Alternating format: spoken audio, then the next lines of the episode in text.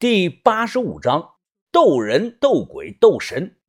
我正和把头说着话，忽然听到了有个女人的咳嗽声。因为声音啊离手机话筒很近，所以听得格外的清楚。小妹，你是小妹？呃，什么小妹啊？云峰，小妹在山洞里，那里头没有信号，所以我来外头接你的电话。我眉头紧皱啊，又问道：“哎，把头，小轩在哪儿啊？”小轩呐，也在山洞里。怎么了？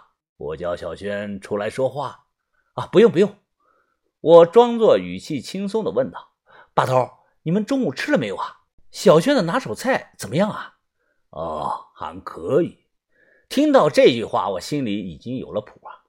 我们几个都知道，小轩就不会做饭，他什么菜也不会炒，哪来的什么拿手菜呀？深呼吸了一口，我握着手机说道：“呃，小妹，听到我说话了没有啊？不用装了，你告诉我。”把头是不是下去了？电话那头啊，先沉默了几分钟，随后一个女生低沉的说道：“王把头走前有交代，如果你发现了，记住两个字，什么字啊？拖延。”说完，那头直接挂了。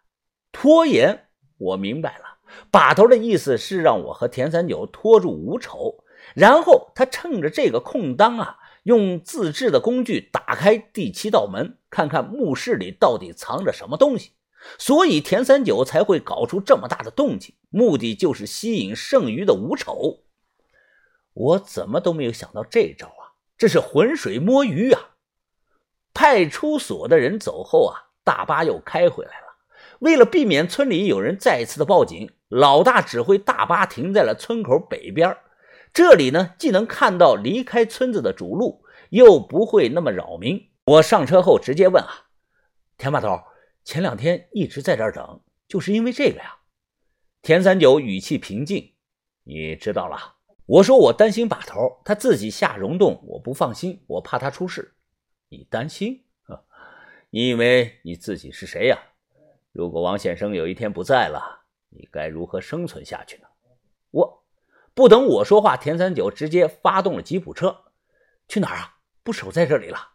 田三九一边开车一边说：“向云峰，你以后要学的东西还有很多，听着，你能猜到那个什么五丑头目，自然也能猜到我等了两天，之所以选择昨天晚上动手，是因为要卡一个时机。这个时机呀，能替王把头争取时间。另外。”你以为我真找不到那个那些人呢？哼！天三九冷笑的说道：“我的人呢，还没有到齐。早在那天，龙猴子开出租车带西鼻子离开，我的人就已经在跟着了。”将油门踩到底，田三九淡淡的说：“王显生搞木，我来搞人。至于什么五丑，在我眼中，充其量就是一帮还活在旧社会。”喜欢装神弄鬼的小丑而已。他说完，便目视前方，车子越开越快。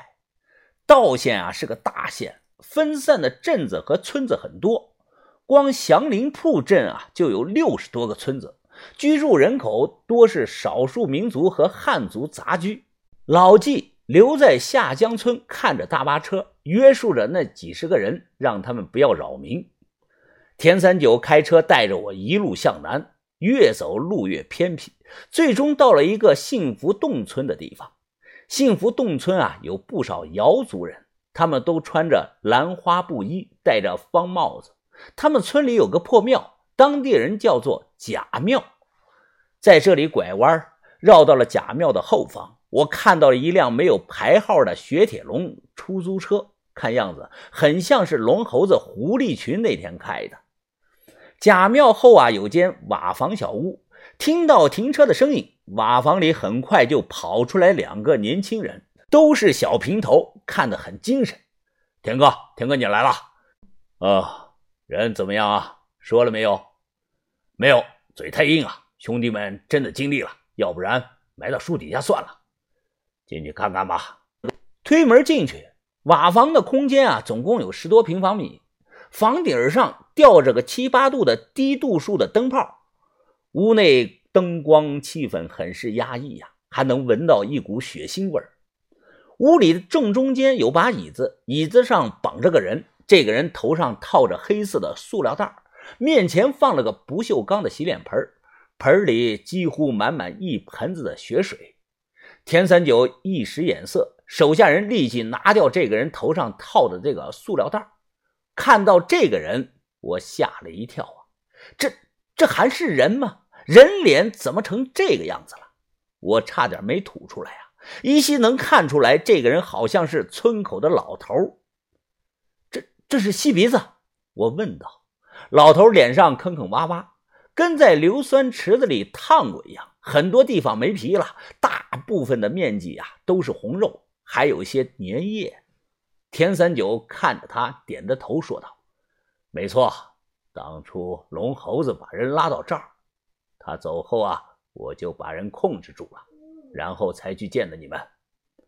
另外，这个老头的脸上沾了两层皮，可能要抹点什么特殊的药水才能揭下来。我没有药水，只能让兄弟们直接撕了。我听到后头皮发麻呀，那肯定是很疼的。田三九蹲下来抓住他的手，笑着问道：“呵呵，大爷啊，我来看你了，你还好吧？”吸鼻子头动了动。没想到都成这个样子了，还能说话，就是说话像漏风一样，声音很是微弱。仔细的听，好像在重复着几个字：“你，你等着吧。”田三九蹲在他的面前，点了一颗烟，冲着他脸上扑了一个大烟圈。老大爷啊，我娘死后啊，再没有人可以吓唬我了。我已经在等着啦，等你们的老大来找我。说，说你们老大是谁？人在哪儿？两个年轻人一阵的拳打脚踢，不经意间踢翻了铁盆，血水啊流了一地。停！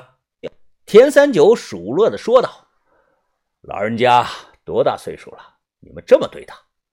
伴随着一声的惨叫，田三九直接把烧红的烟头捅到了对方的耳朵眼里。就这一片好地方是好肉啊！我发现个问题：田三九爱拿烟头烫别人。吹了两声口哨，田三九扶着老头说：“告诉我点有用的，只要你说了，我给你个痛快，让你下辈子还能做无丑。”无丑。哈哈哈！无丑！老头突然大笑，不知道在笑什么，但能听出来这个笑声中满是讥讽。田三九眉头紧锁，看着他发笑。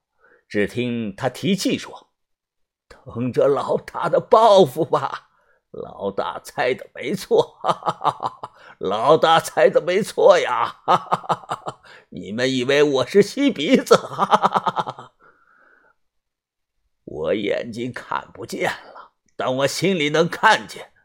我能看见你们脸上此刻的表情，我很高兴啊！你妈的，你高兴你妈了个逼呀！田三九一摆手，阻止了两个小弟动手。你的意思是说你不是吸鼻子？田三九问道。我我要是说我不是，你们信吗？啊？年轻人呐，你过来！他忽然对着我说。我犹豫了几秒钟，靠了过去。老头毁容的脸离着我很近，他声音沙哑，笑着说道：“ 我要死了。